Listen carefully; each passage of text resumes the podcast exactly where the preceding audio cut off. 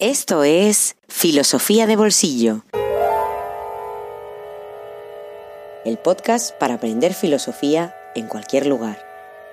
Presentado por Diego Chivilotti.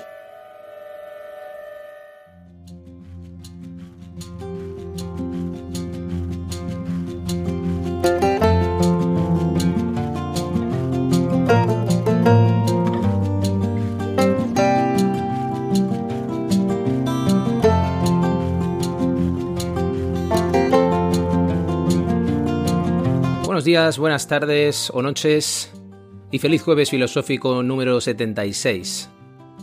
Pasó el Día Mundial de la Filosofía, pero la vida sigue y es a partir de hoy cuando tenemos que defender verdaderamente la filosofía, defendiendo su valor. Es lo que procuramos hacer en Filosofía de Bolsillo desde 2019 con la intención de ofrecer herramientas y al mismo tiempo con la intención de mostrar lo maravillosa que es y la capacidad que tiene de enriquecer nuestra vida, no solo nuestras actividades profesionales. Llegamos al jueves filosófico 76 de la mano, como siempre digo, de nuestros mecenas. En este caso quiero dedicar este episodio a Juan Carlos. Muchas gracias Juan Carlos por seguir dando aire a este barco que de momento sigue navegando y no se ha hundido aunque ya aviso, tenemos en el horizonte algunas tormentas hacia las que nos dirigimos. No tiene por qué ser algo malo, pero sí que tenemos en el horizonte algunos desafíos que seguro, seguro nos va a plantear el pensamiento de Kant. Hasta ahora lo que hemos hecho es procurar darle un relieve humano, procurar darle unas tres dimensiones a la persona que fue Immanuel Kant, y también respirar algo de la época muy brevemente porque no podemos quedarnos solo con eso, no tendríamos tiempo para poder entrar en cuestiones conceptuales, en sus textos, pero sí respirar algo de ese ambiente para poder entrar ya en su proyecto filosófico con más armas, con más conceptos previos en definitiva con más garantías de poder disfrutar de la travesía por muchas dificultades que vayamos a tener, que las podemos tener, pero mi optimismo me dice que siempre son salvables, eso sí, con esfuerzo, con paciencia, pero al mismo tiempo con el propósito de hacer dialogar el lenguaje, las ideas, los conceptos, de tal manera que podamos masticarlos y digerirlos mucho mejor. En fin, como hay mucho trabajo por delante y tenemos por delante también esas turbulencias que tenemos que superar, no perdamos más tiempo y pongámonos manos a la obra.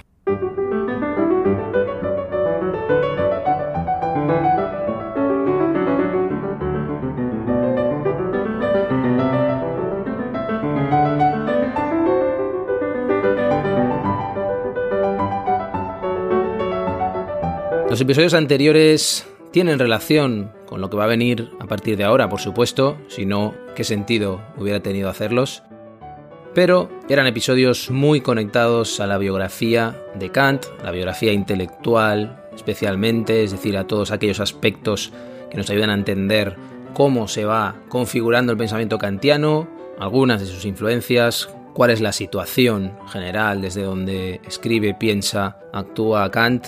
Estuvimos viendo cómo era un día normal en la vida de Kant, líneas generales, cuál es la imagen que se ha construido de él y cuál es la imagen que se ha ido matizando de él. Lo han hecho varios historiadores. Si tuvierais interés en alguna recomendación, por supuesto, os la podré hacer. Y vimos cómo se va desarrollando su trabajo, especialmente a partir de los 70, la década de los 70 del siglo XVIII, cuando trabaja en sus principales obras, o en sus obras más influyentes, en aquellas obras que van a ser leídas y discutidas por miles y miles de filósofos y no filósofos hasta hoy. Son esas obras las que nos van a ocupar, por supuesto, más tiempo, más atención. Un episodio bastante anecdótico, pero también importante en su vida, al final de su vida, como fue esa advertencia a tocar o no tocar cuestiones teológicas, nos sirvió también para entender algo más en qué contexto está escribiendo Kant y los pensadores de su época, y también qué percepción podía tener de todas esas cuestiones Kant. Por otra parte, vimos que era alguien muy independiente y no debemos exagerar esa censura pero sí reconocerla para poder entender la figura que estamos estudiando. Por último, unas palabras nos sirvieron para dimensionar el legado de Kant ese legado en muchos aspectos revolucionario y por eso muy leído y muy criticado también después, como vamos a ver, y ese legado que hace que nos tengamos que ocupar de él para poder entender gran parte de lo que sucedió después en la historia del pensamiento occidental. Por eso hoy, para poder empezar a entrar ya de lleno en cuestiones de las que se ocupó Kant, me gustaría que nos preguntáramos y que pudiéramos responder en parte cuál fue el proyecto kantiano, en qué consiste ese proyecto kantiano, cuáles son las preguntas que se hace Kant. Recordemos que la filosofía siempre empieza y termina con preguntas, son las preguntas los grandes motores del pensamiento. Y también para que entendamos qué es eso de las críticas, qué es eso de la crítica en el contexto del pensamiento kantiano, qué debemos entender o qué se entiende normalmente por crítica. Lo primero que tenemos que tener claro es que la obra de Kant, y eso sucede con todas las obras del pensamiento, es una respuesta a algo.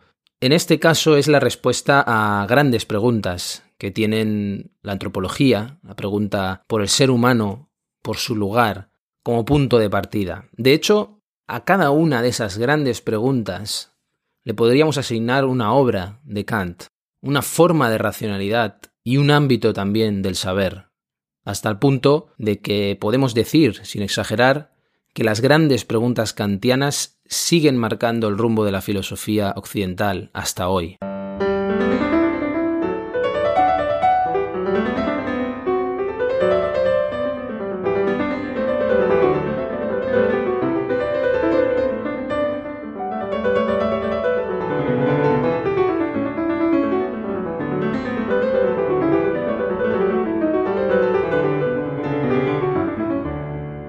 La pregunta sobre ¿qué puedo saber?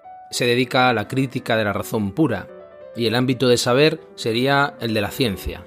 A la pregunta sobre ¿qué debo hacer? y sobre ¿qué puedo y debo hacer? se dedica a la crítica de la razón práctica, y su ámbito sería el de la moral y el derecho. A la pregunta sobre ¿qué puedo o qué me cabe esperar? se dedica a la religión dentro de los límites de la razón que ya vimos, también otros textos, por supuesto, y su ámbito es el de la religión. Y hay una cuarta pregunta, incluso, que resume todas las anteriores, que es pura y simplemente, con toda la complejidad que conlleva preguntarse eso, ¿qué es el hombre? Porque las tres preguntas anteriores revelan mi condición como ser humano, la pregunta a la que tiene que responder la antropología filosófica y que Kant dejó abierta una tradición que se va a iniciar en lengua alemana con Kant y que va a continuar hasta hoy, y que es problemática en muchos sentidos. Problemática porque podemos hacer una abstracción del ser humano y olvidar sus particularidades, olvidar la diversidad humana. Problemática también porque nos estamos preguntando acerca de los límites, de nuestras limitaciones que nos definen como seres en todos los ámbitos. ¿Qué puedo saber? ¿Qué puedo hacer? ¿Qué puedo esperar? Y necesitamos una imagen integradora de lo humano, que nunca agota lo que somos, porque se va reformulando constantemente.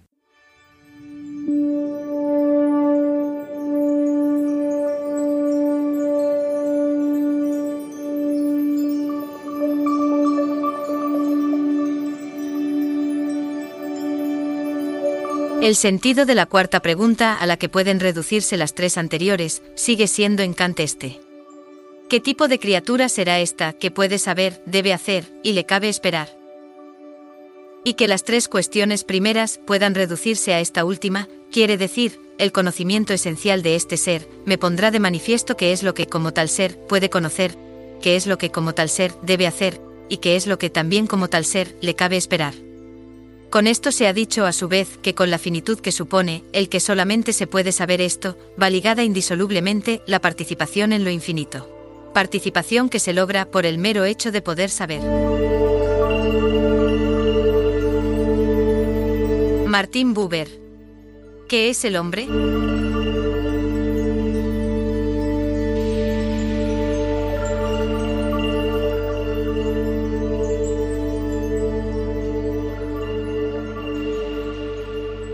Buber continuará diciendo, por su esencia, el conocimiento filosófico del hombre es reflexión del hombre sobre sí mismo y el hombre puede reflexionar sobre sí únicamente si la persona cognoscente, es decir, el filósofo que hace antropología, reflexiona sobre sí mismo como persona. Todo discurso antropológico es una confesión, sin ninguna seguridad conceptual, exponiéndose y exponiéndose a la vida. Y aquí ya hay una rendija en el gran sistema de Kant. Pero vamos a seguir avanzando y no nos vamos a detener todavía en esas rendijas.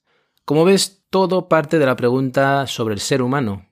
En las tres críticas, porque hay una tercera crítica que ocupa un lugar peculiar junto a las dos anteriores, que es la crítica del juicio, que trata desde cuestiones de estética y belleza hasta biología, y en general todo lo que queda fuera de la crítica de la razón pura, primera, y de la crítica de la razón práctica, segunda.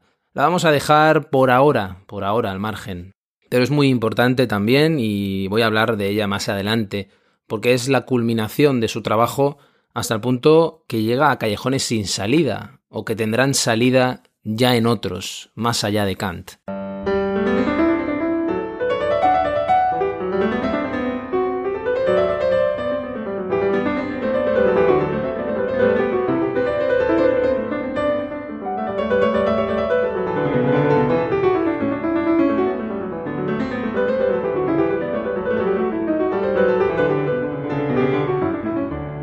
Imagínate el terreno del conocimiento como una isla, rodeada por un mar bravío.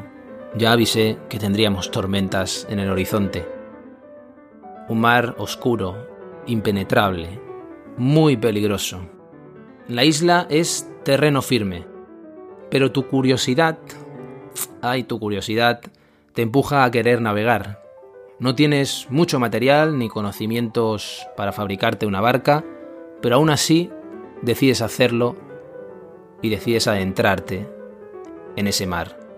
Lo decides aún sabiendo que puedes naufragar y lo más importante, aún sabiendo que en la isla te ofrecen todo para sobrevivir a lo largo de tu vida, creyendo que puedes alcanzar otras islas, pero esa isla es la única no podemos hacer nada. Esa es la condición humana para Kant. Porque Kant no olvida la pregunta por el ser humano. Was ist Mensch? ¿Qué es el hombre? Antes de edificar todo su sistema, su teoría del conocimiento, explica toda la realidad desde este animal tan singular que somos.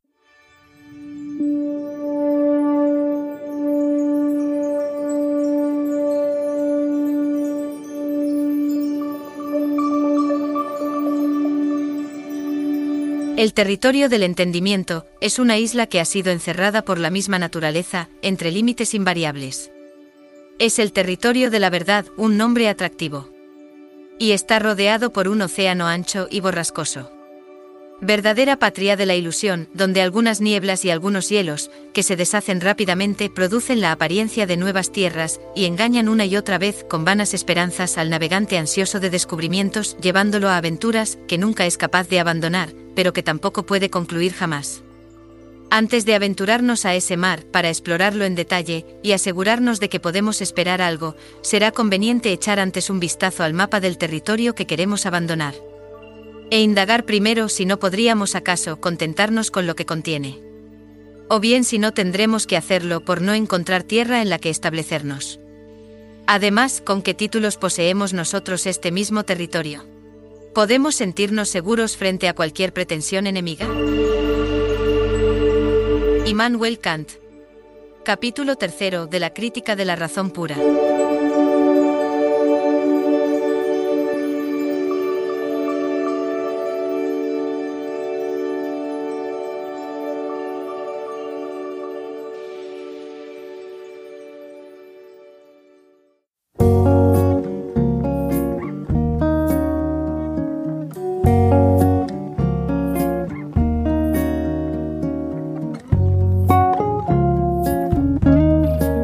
Libro en el bolsillo.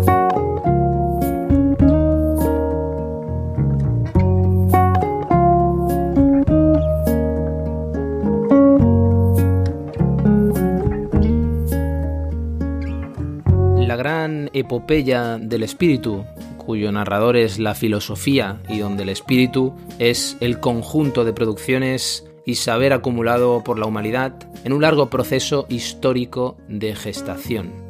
Así se ha leído a veces la temible y temida Fenomenología del Espíritu, la gran obra de Hegel.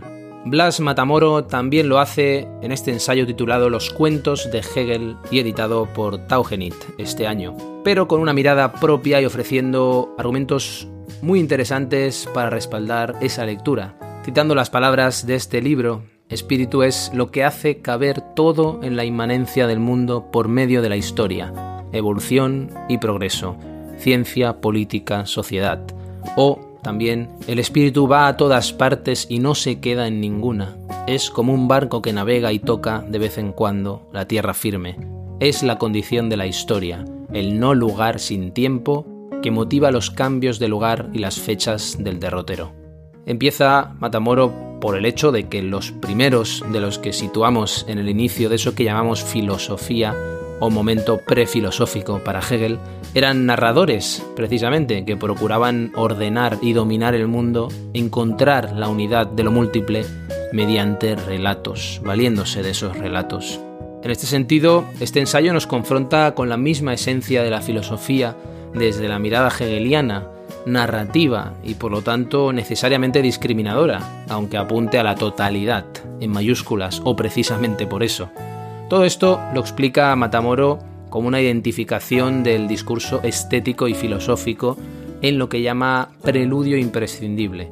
A partir de entonces encontramos una serie de capítulos breves, 17, antes de llegar a un posludio prescindible en su opinión, muy personal, como si fueran escenas teatrales que abren pequeñas puertas, navegan por las obras y la biografía intelectual de Hegel y lo hacen con mucha agilidad y claridad. Y ese es el gran mérito de este libro, surfear sobre el oleaje conceptual del pensamiento hegeliano y alumbrar todas las oscuridades que siempre se le han reprochado. Aunque no es estricto, lo hace siguiendo generalmente un orden cronológico, desde el joven faraón, episodio donde se nos presenta al joven Hegel insertado en su época, pasando por el capítulo titulado La novela del fantasma, en el que se presenta la escena novelesca que remite a la fenomenología, la toma de llena por Napoleón, y alguno que lee Hegel desde la experiencia personal de un joven matamoro de izquierdas en la Facultad de Derecho en Buenos Aires, Memorias de un estudiante de Derecho, hasta llegar a un capítulo brillante, Biografía de Dios, donde el autor sintetiza aspectos clave de la filosofía de la religión hegeliana en menos de 10 páginas. Es una crónica de viaje, de su viaje por Hegel, pero que precisamente por ser tan personal logra interpelarnos como lectores. Y por supuesto tendremos que completar ese viaje atreviéndonos a la lectura de Hegel, siempre con buenas compañías como la que ofrece este pequeño ensayo profundamente narrativo. Recurriendo muchas veces a figuras retóricas, Matamoro encuentra siempre la palabra justa y la expresión precisa. Una lectura que recomendaría tanto a los desesperados de Hegel como a los esperanzados de seguir extrayendo provecho de su pensamiento.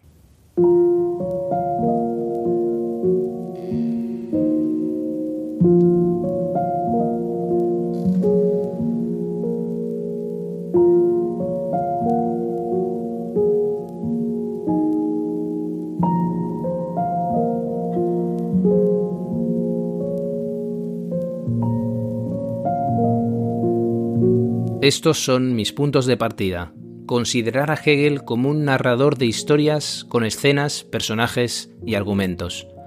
Una suerte de antigua epopeya o moderna novela, cuyo narrador es la filosofía entendida como literatura, es decir, como lectura. El filósofo lee todos los discursos, los de otros filósofos, los doctrinarios de las religiones, los teóricos de la estética, los pensadores de la política y el derecho, los lógicos, los matemáticos, los naturalistas.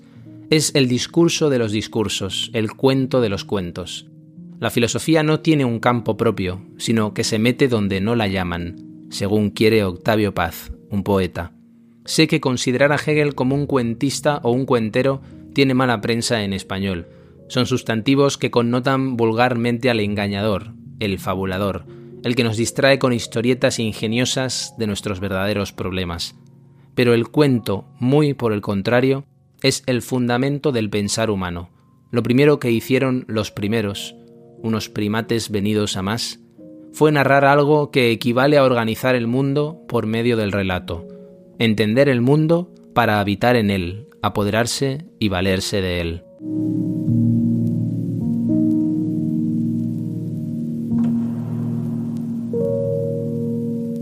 Blas Matamoro, Los cuentos de Hegel.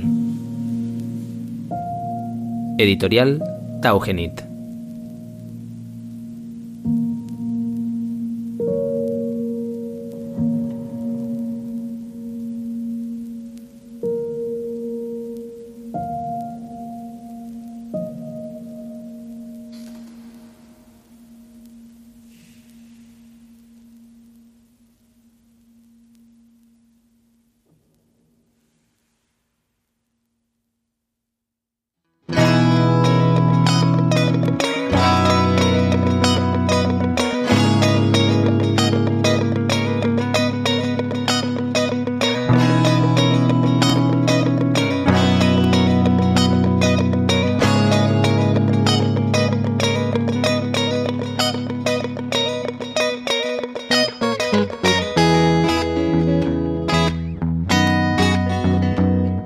Filosofía de Bolsillo existe gracias a ti.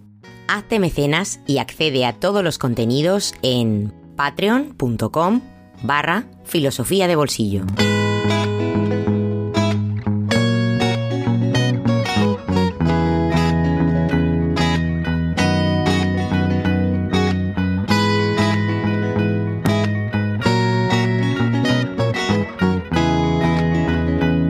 Bien, y con estas navegaciones Hemos navegado con Kant, hemos navegado un poco con Hegel de la mano de Blas Matamoro. Espero que no hayáis terminado mareados y que hayáis podido llegar a este pequeño puerto en el que vamos a atracar durante una semana para poder emprender de nuevo viaje el próximo jueves filosófico que ya será el número 77. Un jueves filosófico que ha sido gracias a la ayuda de personas como José Manuel. Gracias a él, gracias a todos los mecenas que apoyan Filosofía de Bolsillo, podremos emprender el próximo jueves filosófico otra navegación en aguas cada vez más amenazantes, cada vez más profundas, pero espero que a bordo de un barco cada vez más preparado para poder hacerlo. Por cierto, no quisiera terminar este episodio sin agradecer de corazón a todos aquellos que estáis compartiendo materiales, reflexiones, valoraciones, experiencias en el canal de Telegram de Filosofía de Bolsillo Muchísimas gracias por hacer crecer Filosofía de Bolsillo, hacer crecer la experiencia que supone ser mecenas de Filosofía de Bolsillo con aportaciones que me enseñan a mí, enseñan a todos los oyentes de este podcast y que además le dan una dimensión nueva a todas las cuestiones que van apareciendo cada semana porque lo hacen personas de distintos perfiles profesionales, pero siempre con ese hilo conductor o con ese espacio común que es el interés, la inquietud filosófica. Así que muchísimas gracias a todos los que lo estáis haciendo y sobre todo que eso nos sirva para intimidar a los que todavía no lo habéis hecho, ya sea para compartir algún material que os parece interesante, ya sea para manifestar dudas, inquietudes o dificultades, sin ningún tipo de miedo, por favor, porque todos las tenemos. Las tengo yo y por supuesto supongo que las tenéis vosotros cuando nos enfrentamos a textos de Kant o de cualquier otro filósofo como puede ser el tan temido por todos los estudiantes como es el caso de Hegel. Muchas gracias a todos por estar aquí otro jueves filosófico y os espero el próximo jueves filosófico aquí en Filosofía de Bolsillo. Hasta pronto.